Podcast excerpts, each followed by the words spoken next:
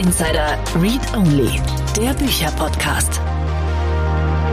Hallo und herzlich willkommen zur heutigen Folge von Startup Insider Read Only. Super schön, dass du wieder dabei bist. Mein Name ist Annalena Kümpel und ich interviewe für dieses Format Autorinnen und Autoren von Businessbüchern, die für euch relevant sind. Heute habe ich mit Miriam Wohlfahrt und Nina Pütz gesprochen. Sie haben das Buch Die Macherinnen geschrieben und die zwei haben eine unglaublich spannende Geschichte miteinander. Miriam Wohlfahrt habt ihr mit Sicherheit schon mal gehört, wenn ihr in der Startup-Szene unterwegs seid. Sie war ganz, ganz lang die erste Frau im Bereich Fintech, hat das Startup RatePay aufgebaut, jetzt vor 13 Jahren. Das Unternehmen gibt es immer noch. Mittlerweile hat sie ein anderes Unternehmen gegründet und Nina hat die Geschäftsführung von Miriam übernommen. Das heißt, sie ist jetzt CEO von RatePay.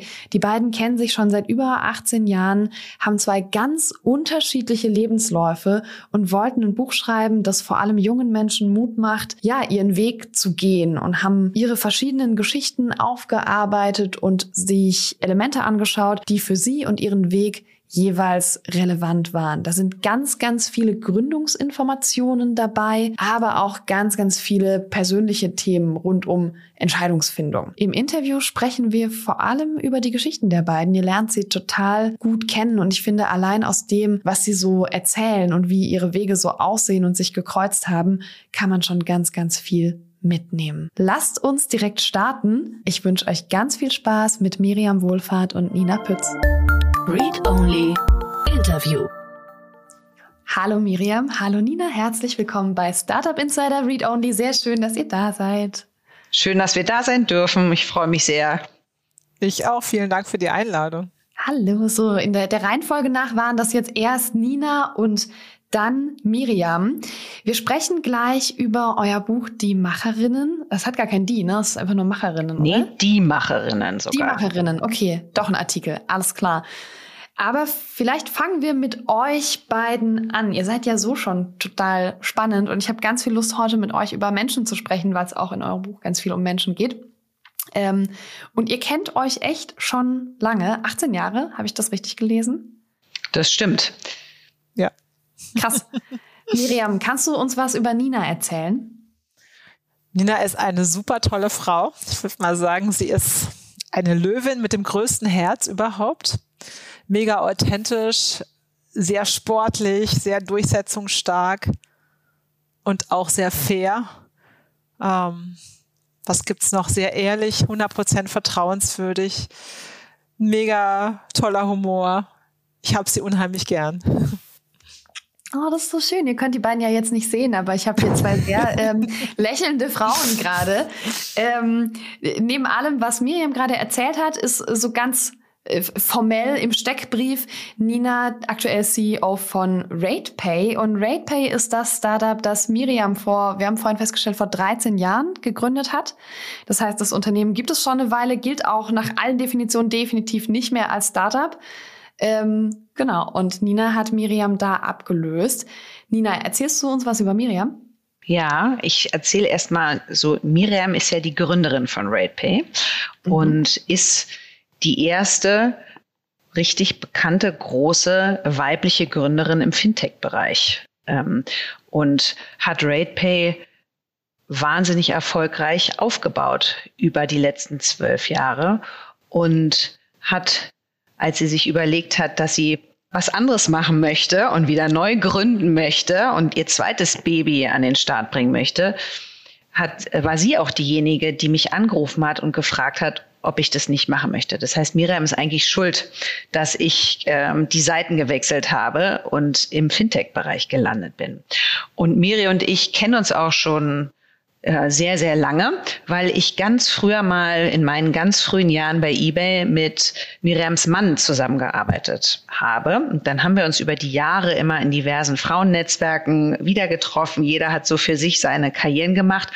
Und wir mochten uns immer unglaublich gerne. Und über die Jahre als es dann für mich da bei eBay weiterging, habe ich Miriam immer sehr eng beobachtet und immer wahnsinnig viel über sie gelesen, weil Miriam ja auch immer schon eigentlich sehr lange sehr präsent ist, wenn man digital unterwegs ist.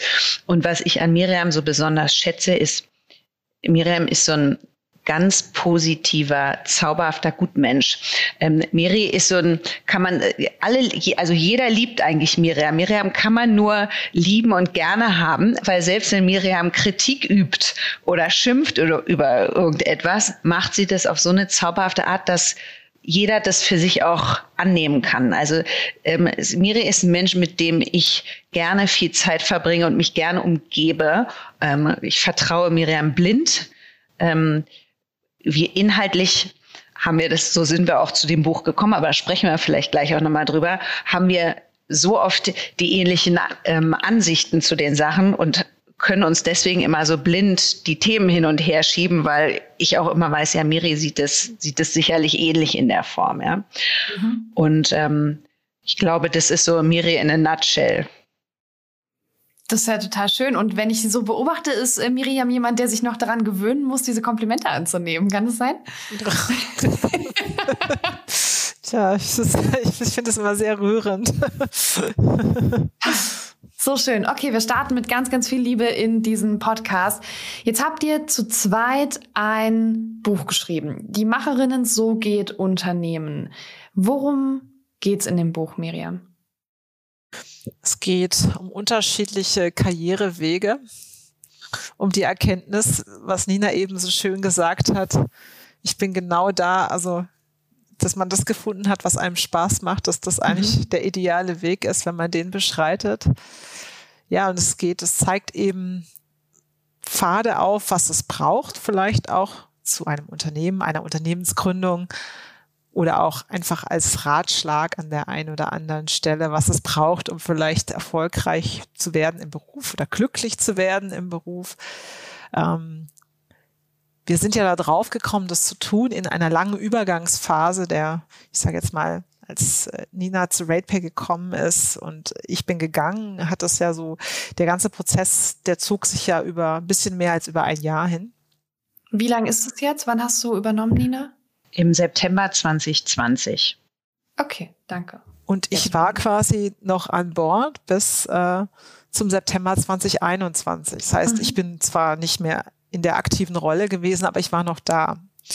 Und ähm, ich glaube, das war schon ein Vorteil, dass man einfach so über alles reden konnte, warum Dinge so passiert sind. Und natürlich dann auch über den Werdegang. Wie bist du eigentlich dahin gekommen? Wir kannten uns schon, aber wir kannten uns nicht so in der Tiefe und so gut, äh, wie wir dann ja, durch die ganzen Gespräche haben wir eben immer mehr zueinander gefunden und dann Weißt du, dann sprichst du über deine Kindheit. Warum hast du es eigentlich so gemacht? Warum bist du diesen Weg gegangen? Warum bist du nicht da geblieben? Und über Werte, über wer waren deine Role Models? Äh, wie waren deine Eltern? Was hat dich geprägt? Äh, was ist dir wichtig?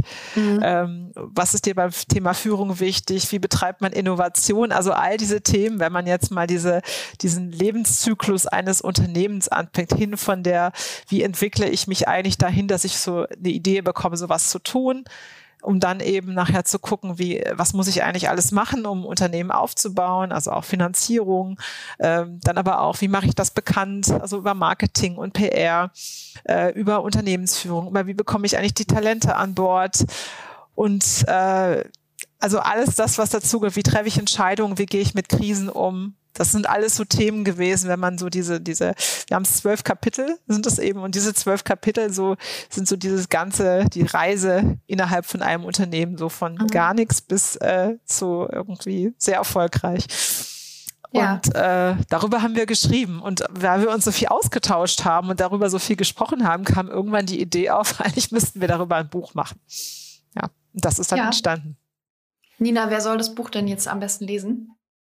Ähm, ja, das ist eigentlich, wir haben ursprünglich haben wir mal gedacht, wir schreiben das Buch, um eben auch Leute, die an unterschiedlichen Punkten in ihren Karrieren sind, ähm, die Möglichkeit zu geben, mal zu gucken, wie gehen jetzt die zwei Frauen als Unternehmerin um, welche Ratschläge geben die eben für Unternehmen von morgen. Und zum einen ist es natürlich interessant für Führungskräfte, die ähm, auch mal ein bisschen über den Tellerrand blicken wollen aber nicht nur das, also es eignet sich ja eigentlich für jeden, weil es liest sich sehr einfach, ist jetzt nicht irgendwie kompliziert geschrieben. Und es ist auch gerade für ähm, vielleicht auch junge Frauen, die so überlegen, was möchte ich jetzt, wie möchte ich jetzt meinen beruflichen Werdegang angehen und die dann eben merken, die beiden sind hier total normal. Die sind nicht irgendwie hyperintelligent oder so, sondern haben eigentlich einen ganz normalen Schulbildungsweg und unterschiedlichste Wege gegangen und auch die haben das gemacht und geben eben äh, mit der Hilfe auch von Experten, aber auch eben auf Basis dem, was sie erlebt haben, Ratschläge über Rundumschlag, was es aus unserer Sicht braucht, um eben nicht nur heute, sondern auch morgen als Unternehmen in diesen ganzen Transformationsprozessen, in denen wir sind, erfolgreich zu sein. Mhm. Lasst uns mal ein bisschen Basis schaffen zu diesem ganzen Thema unterschiedliche Lebenswege, weil irgendwie, äh, na, also du hast gerade eBay gesagt, also ich höre da jetzt schon auch an beiden Stellen so Digitalunternehmen raus. Ähm, kriegen wir einfach einen ganz kurzen Ab Abriss jeweils über eure Lebensläufe. Ich glaube, daran kann man es ganz gut vergleichen. Miriam, kannst du ganz kurz erzählen, was hast du wann gemacht? Vielleicht fangen wir nach, ich glaube, du hast Abi gemacht und dann was studiert und ab dann mhm. geht's irgendwie los. Genau. Also ich habe Abi gemacht, habe studiert, ähm, habe Politik, VWL und ähm, Rhetorik studiert und ein bisschen Amerikanistik. Das war aber alles so ein bisschen konfus zu der Zeit, weil ich eigentlich, äh, also zuerst habe ich war kein VWL dabei, das kam erst später, weil ich zur Studienberatung gegangen bin und nicht so richtig wusste, wohin ich denn eigentlich mit meinen Studienfächern will. Und dann habe ich VWL dazu genommen.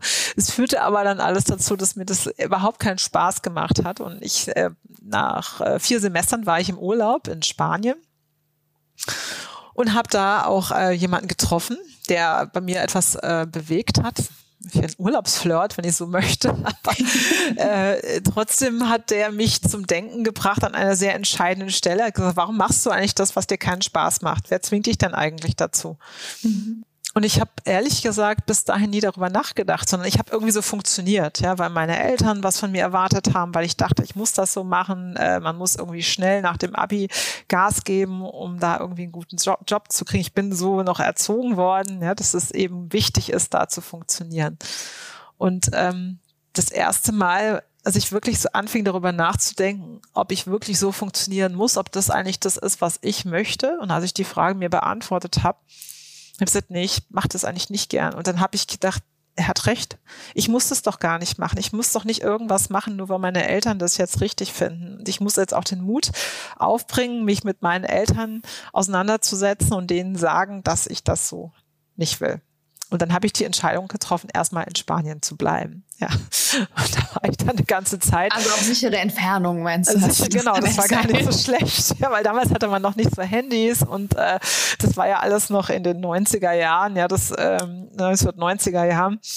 Und äh, dann war ich weit genug weg von meinen Eltern, musste mir erstmal Geld nebenher verdienen, aber ich habe mich dadurch emanzipiert und habe eben auch zum ersten Mal festgestellt, dass ich jetzt das tun möchte, was ich will und nicht, was jemand anders will.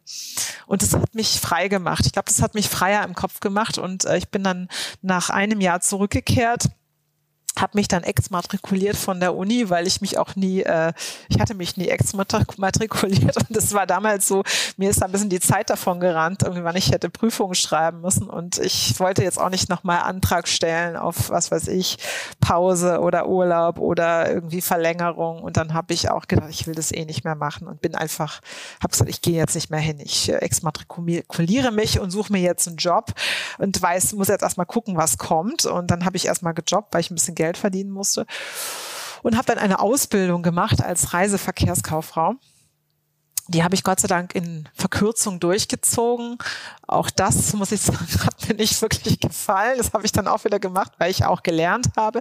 Man muss ja etwas sein. Ja? Also ich muss ja irgendetwas sein von Ausbildung her. Ich muss sagen, ich habe hier ein Zertifikat und ich bin jetzt hier Reiseverkehrskauffrau, geprüfte oder wie auch immer.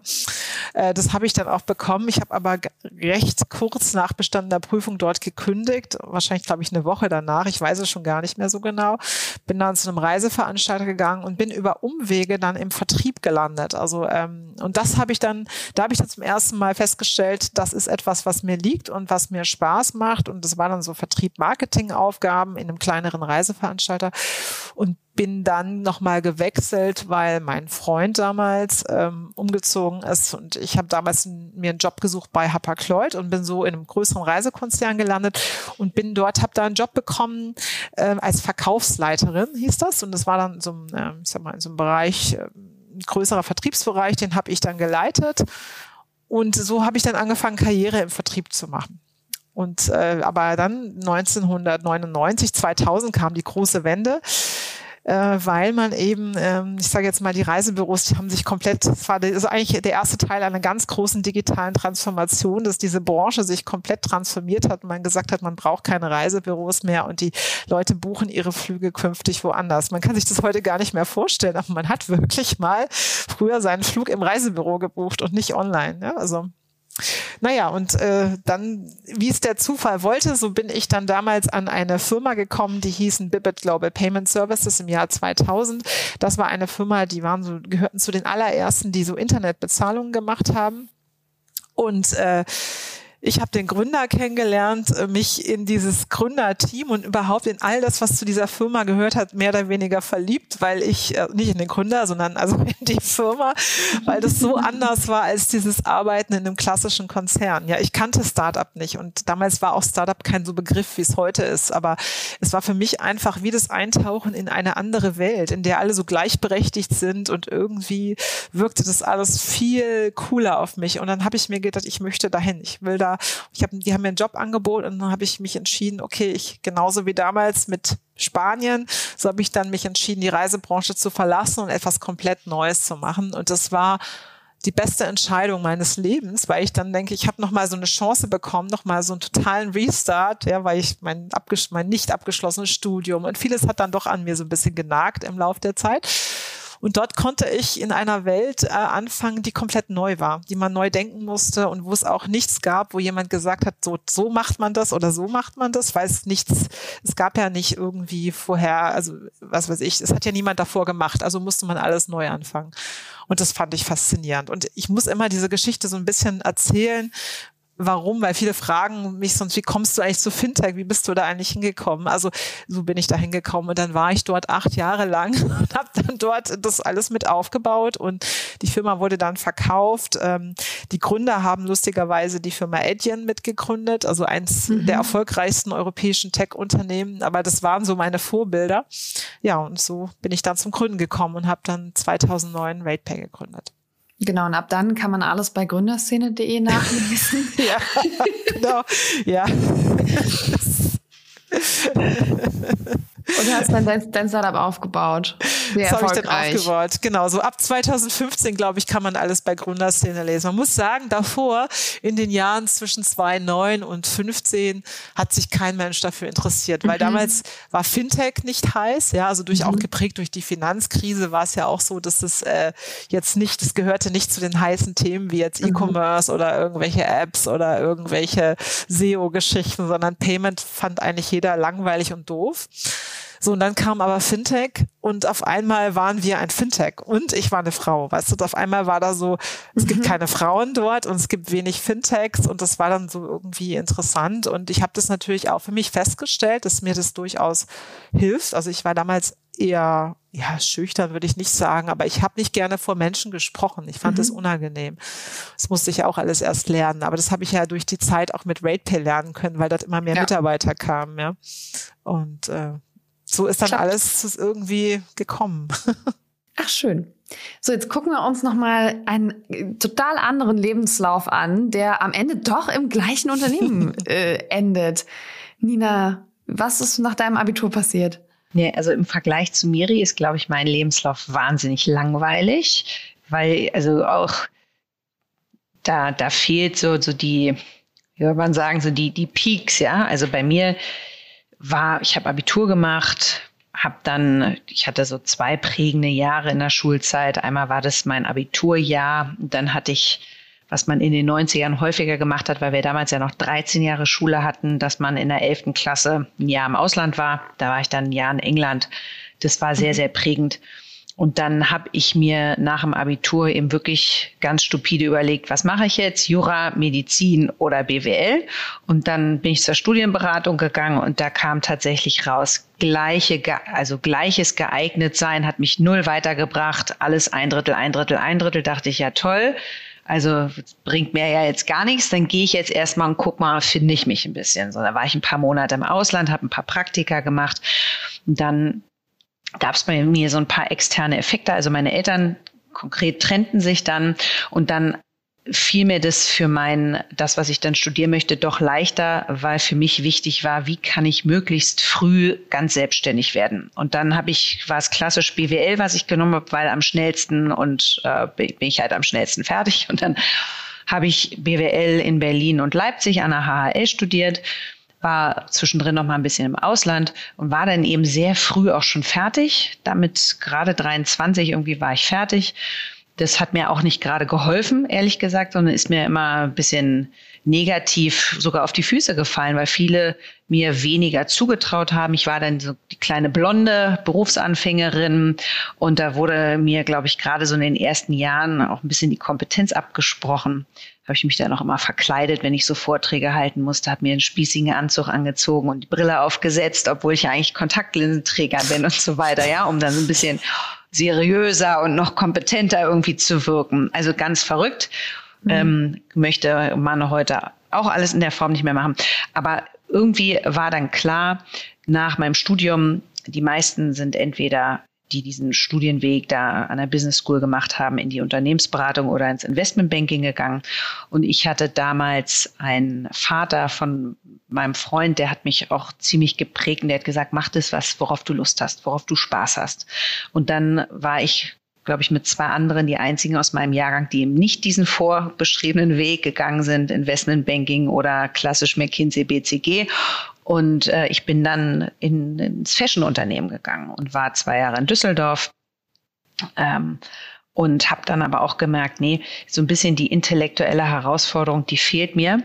Und so bin ich dann nach zwei Jahren in Düsseldorf, bin ich dann 2004 zu eBay gekommen. Und da bin ich tatsächlich 15 Jahre geblieben und bin mit eBay erwachsen geworden und habe aber ganz viele unterschiedliche Sachen gemacht. Eigentlich hatte ich fast jedes Jahr einen komplett neuen Job. Also die Lernkurve, die war dann immer ganz steil weiter steigend und habe nach 15 Jahren eBay dann die Geschäftsführung von Brands for Friends übernommen, mhm. habe den Shopping Club verkauft aus eBay raus und habe mich danach dann neu orientiert. Miri rief an, hat gefragt, möchtest du das nicht machen? Und dann habe ich mir damals überlegt, bleibe ich in diesem mittelständischen ähm, Umfeld mit, also mittelständische Geschäftsführungs-CEO-Rolle, wo ich eben viel machen kann, oder mache ich eine Konzernkarriere weiter? Und habe dann mich, das war eigentlich sehr leicht, diese Entscheidung, mich gegen Konzernen und die größeren Unternehmen entschieden für RatePay und danke jeden Tag und bin so froh, dass ich das gemacht habe. Und jetzt sind mhm. wir jetzt fast 20 Monate später. Ja. Ich finde, dein Lebenslauf klingt einfach so unglaublich straight. Also einfach so nach so einem totalen Plan. Ich weiß, wo ich hin will. Ich habe so und das und das und das muss ich jetzt irgendwie dafür tun. Und ähm, ja, der klingt so. so. Nee, weil eigentlich, also dazu muss man sagen, ich habe zum Beispiel, seit ich Abitur gemacht habe, sehr, sehr viele Praktika gemacht. Auch schon bevor ich studiert habe, habe ich zwei längere Praktika gemacht und ich habe mir von Werbeagentur über Journalismus, über HR, über Wirtschaftsprüfung, Unternehmensberatung, ich habe ganz, ganz viele unterschiedliche Praktika gemacht und habe tatsächlich nach jedem Praktikum festgestellt, nee, hier kann ich mir nicht vorstellen, mhm. Ewigkeiten zu bleiben. Und das war für mich ganz erschreckend, weil mein Studium neigte sich dem Ende zu. Mhm. Und ich dachte, oh Gott, jetzt, ich, ich habe ich hab jetzt BWL studiert, aber ich habe noch nicht das gefunden, was mich total erfüllt. Und dann wusste ich, okay, ich interessiere mich für Fashion und Lifestyle. Und so habe ich mir gesagt, gut, da, da gehe ich dann ins Modeunternehmen und hatte da auch Spaß, aber es war nicht der Topf auf den De oder der Deckel für den Topf jetzt. Es war schön und ich hatte, aber es war nicht das Perfekte. Und das habe ich eigentlich erst bei eBay gehabt. Und deswegen bin ich da auch so lange geblieben. Ähm, da hatte ich über viele Jahre auch da ist, ne, waren auch schwierige Zeiten, aber die meiste Zeit dort konnte ich mich wirklich immer hinsetzen und sagen, ich habe den Luxus, jeden Tag das machen zu müssen, was mir Spaß macht oder was mich mhm. erfüllt. Und das habe ich danach für mich immer weiter fortgeführt, habe gesagt, ich möchte mich nie in einer beruflichen Entscheidung verbiegen müssen oder meine Werte, meine Authentizität einschränken müssen, sondern ich möchte so sein, wie ich bin und auf die Art und Weise Impact ähm, generieren und das tun, was mir Spaß macht. Und das habe ich bis heute beherzigt. Ja. Und jetzt habt ihr an so verschiedenen Stellen angefangen und seid ja jetzt doch, habt ihr festgestellt, euch irgendwie sehr ähnlich also, weiß nicht, wie, wie egal ist es denn, was ich, was ich als junger Mensch so, so tue und welchen Weg ich einschlage? Also, ne, wie, wie sehr kann ich denn irgendwie noch drehen und mich verändern? Miriam, was ist so dein, dein Eindruck und vielleicht auch dein Tipp? Ja, ich bin ja da das beste Beispiel, dass man sich also immer verändern kann. Also, gesagt, ich bin ja auch, ich bin ja echt eine uralte Gründerin gegenüber den meisten anderen, ja, und die meisten denken, ich habe ja RatePay gegründet, da war ich ja schon 39 Jahre alt. Die meisten denken, dann ist ja sowieso schon alles vorbei.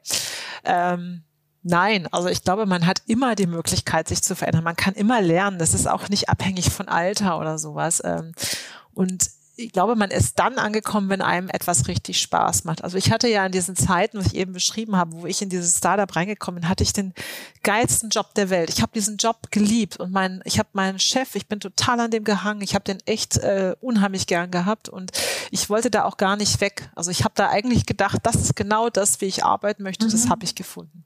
So, jetzt entwickeln sich die Dinge eben anders. Der ist dann irgendwie, die Firma wurde verkauft und er ist dann raus und auf einmal war da für mich die große Lehre. Ja, und die ist dann da plötzlich, und dann habe ich aber eine Tochter bekommen und war dann so ein bisschen äh, erstmal eingeschränkt, als sie geboren worden ist, weil das war dann so genau die Zeit, als dieser Unternehmensverkauf war und äh, mein Chef dann quasi irgendwann dann rausgegangen ist. Und er meinte, kommst doch mit nach Holland und machst mit ja, bei dem neuen Unterfangen, was die machen. Und ich, das geht jetzt aber nicht. Jetzt bin ich gerade nach Berlin gezogen, habe mich irgendwie hier so eingerichtet, jetzt habe ich ein Kind und ich kann jetzt nicht nach Holland kommen. Und das hat alles sehr an mir genagt. Und dann habe ich eben so weiter gearbeitet. Also ich habe auch nicht aufgehört nach der Geburt, aber ich war nicht so ganz glücklich.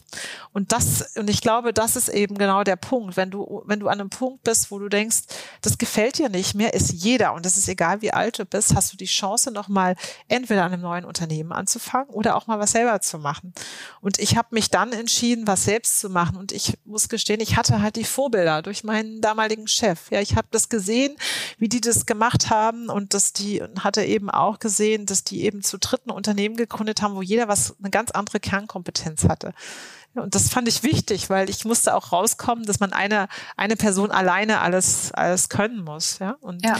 und deshalb nochmal, ich glaube, es ist nie zu spät und und wenn man das findet, was einem Spaß macht, dann kann man darin auch so gut werden, dann kommt man auch weiter.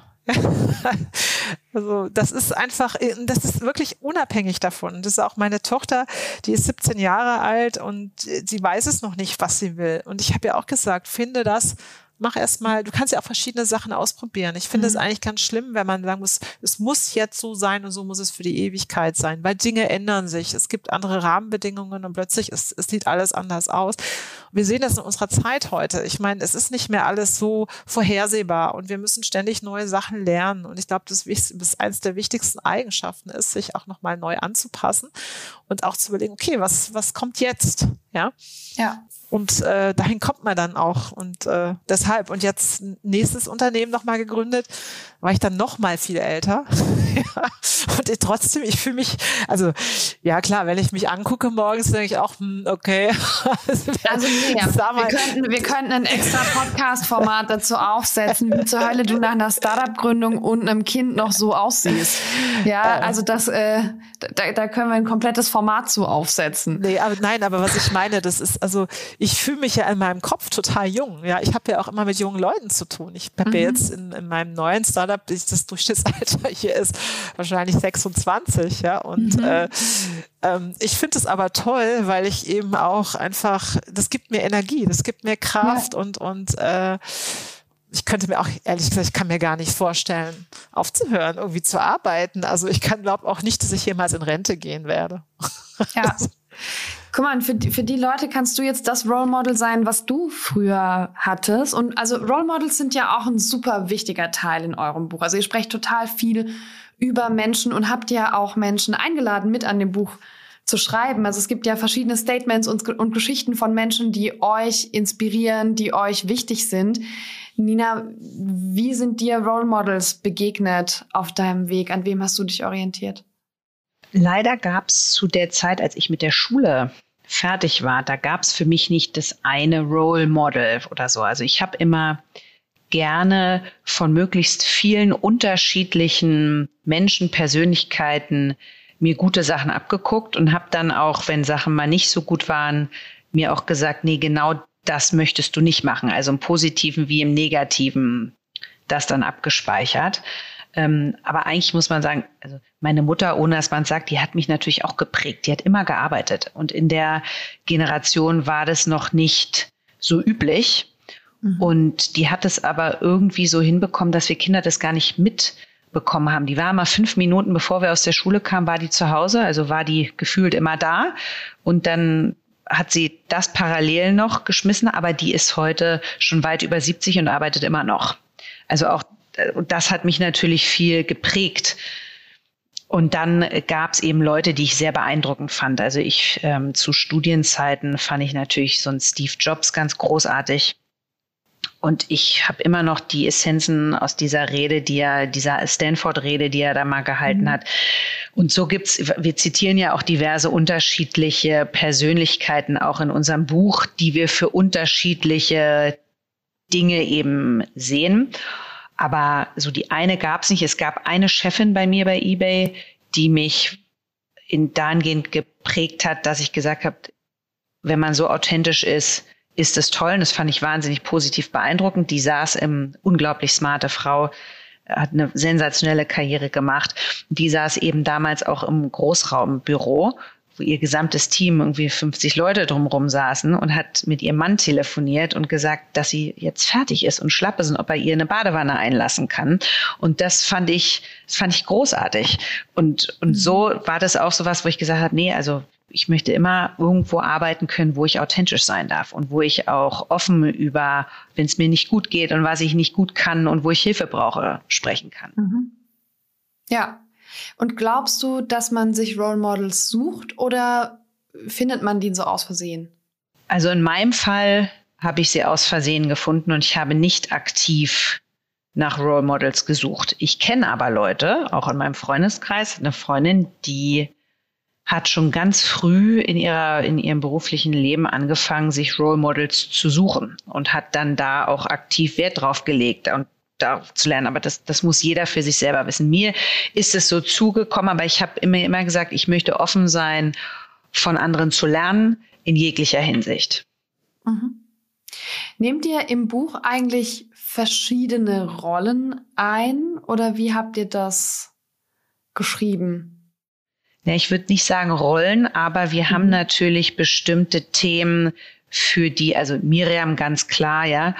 Miriam äh, war logisch, dass Miriam das Kommunikationskapitel nehmen muss, ja, und so ein mhm. Gründerkapitel oder ein Finanzierungskapitel, weil das die Themen sind, ja, die sie als Gründerin auch ganz viel, ähm, wie soll man sagen, wo du eben noch viel mehr sagen kannst als ich dazu. Und so haben wir dann bestimmte Kapitel aufgeteilt.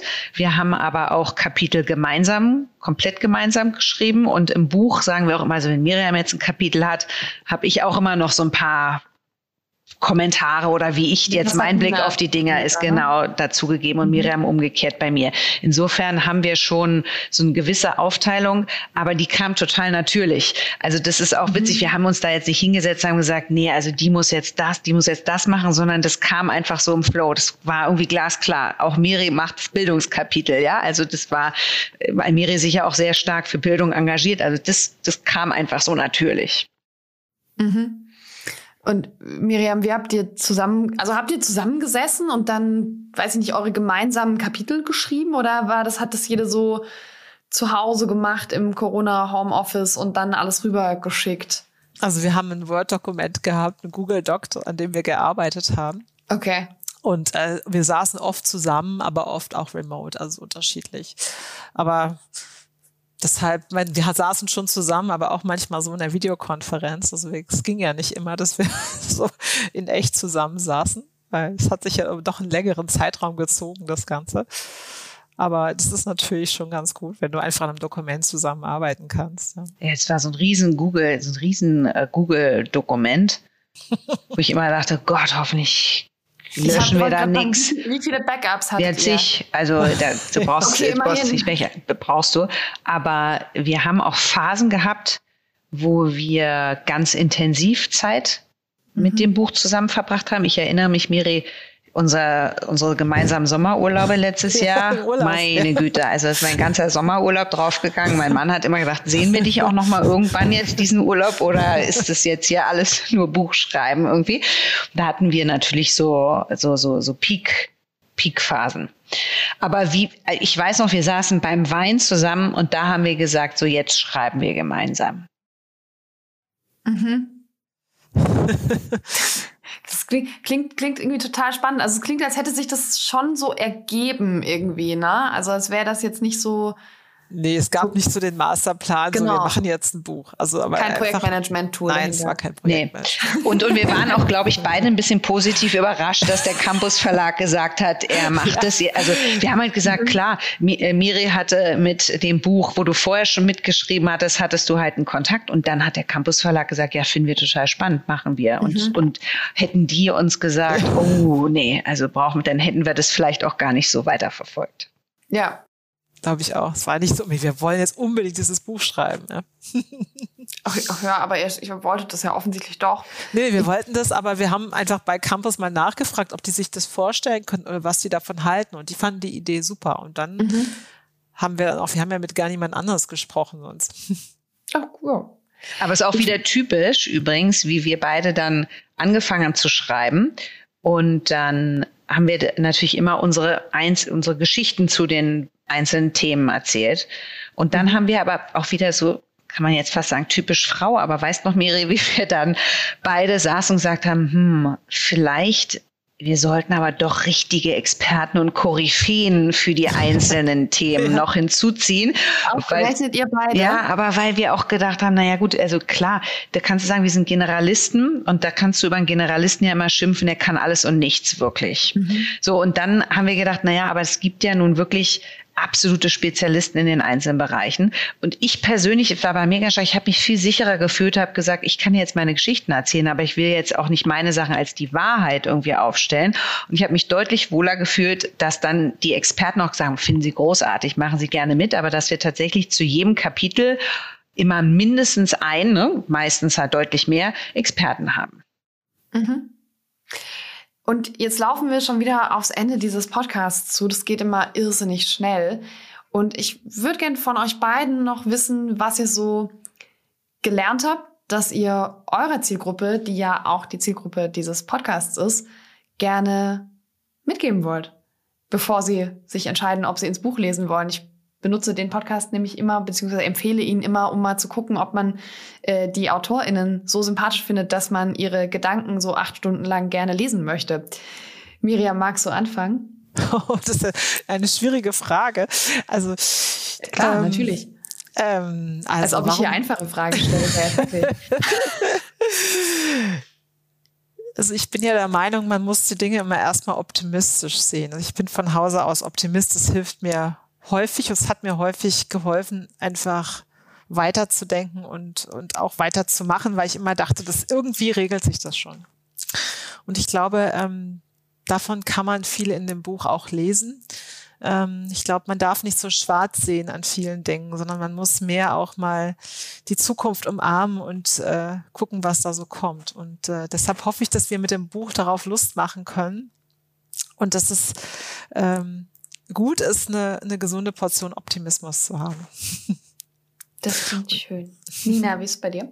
Das hast du toll zusammengefasst, Miri. Da könnte ich vielleicht nur noch, also zusätzlich zu dem, dass es immer hilfreich ist, die Dinge positiv zu sehen und das Glas lieber halb voll zu sehen als halb leer, ähm, ist der Impuls, den ich vielleicht noch sehe, ist dieses, wir beide haben uns nicht abbringen lassen davon. Und auch wenn Leute gesagt haben, ich sehe euch da nicht oder willst du das wirklich machen? Oder denken ja auch viele immer, man urteilen gerne über andere. Ja? Und davon haben wir beide uns aber nie so beeindrucken lassen, sondern wir sind beide sehr authentisch in dem, was wir tun und sind früh das Risiko eingegangen und waren mutig, die Dinge zu tun, die wir für richtig erachten. So, das äh, geht, liest man, glaube ich, auch oft zwischen den Zeilen in dem Buch. Und dass die Angst vor dem Scheitern einen nicht abhalten sollte, ja, Dinge zu tun. Weil was ist denn so schlimm, was passieren kann? Und äh, ich glaube, davon gibt's auch jede Menge in dem Buch. Und äh, ja, wir würden uns natürlich freuen. Ähm, bin mal gespannt über Bewertungen, auch zu dem Buch, Feedback zu dem Buch. Es ist ja jetzt erst rausgekommen. Ich bin auch sehr gespannt, wie sich das alles entwickelt und äh, ich freue mich auf jeden Fall drauf. Ja, sehr schön. Vielen, vielen Dank euch beiden für eure Zeit und für eure Offenheit und eure Impulse und euer wirklich schönes, gut lesbares Buch. Ich freue mich sehr, dass ihr hier wart. Dankeschön. Danke. Wir hören uns beim nächsten Buch. Bis dann. Ciao, Nina. Ciao, Miriam. Tschüss. Tschüss. Startup Insider Read Only. Der Podcast mit Buchempfehlungen von und für Unternehmerinnen und Unternehmer.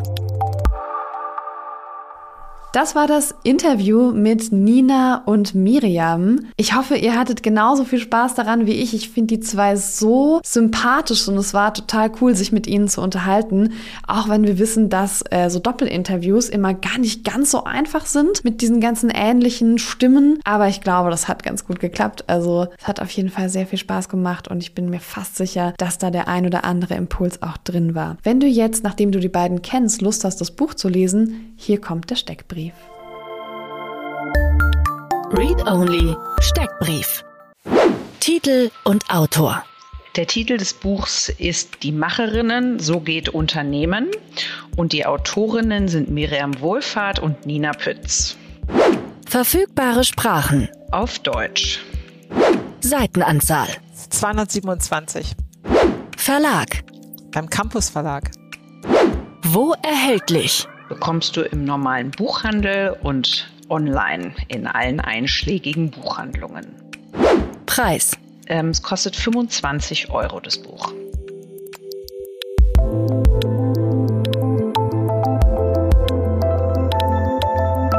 Das war's mit der heutigen Folge Startup Insider Read Only. Wir hören uns nächsten Sonntag und ich wünsche dir bis dahin eine fantastische Woche. Ciao.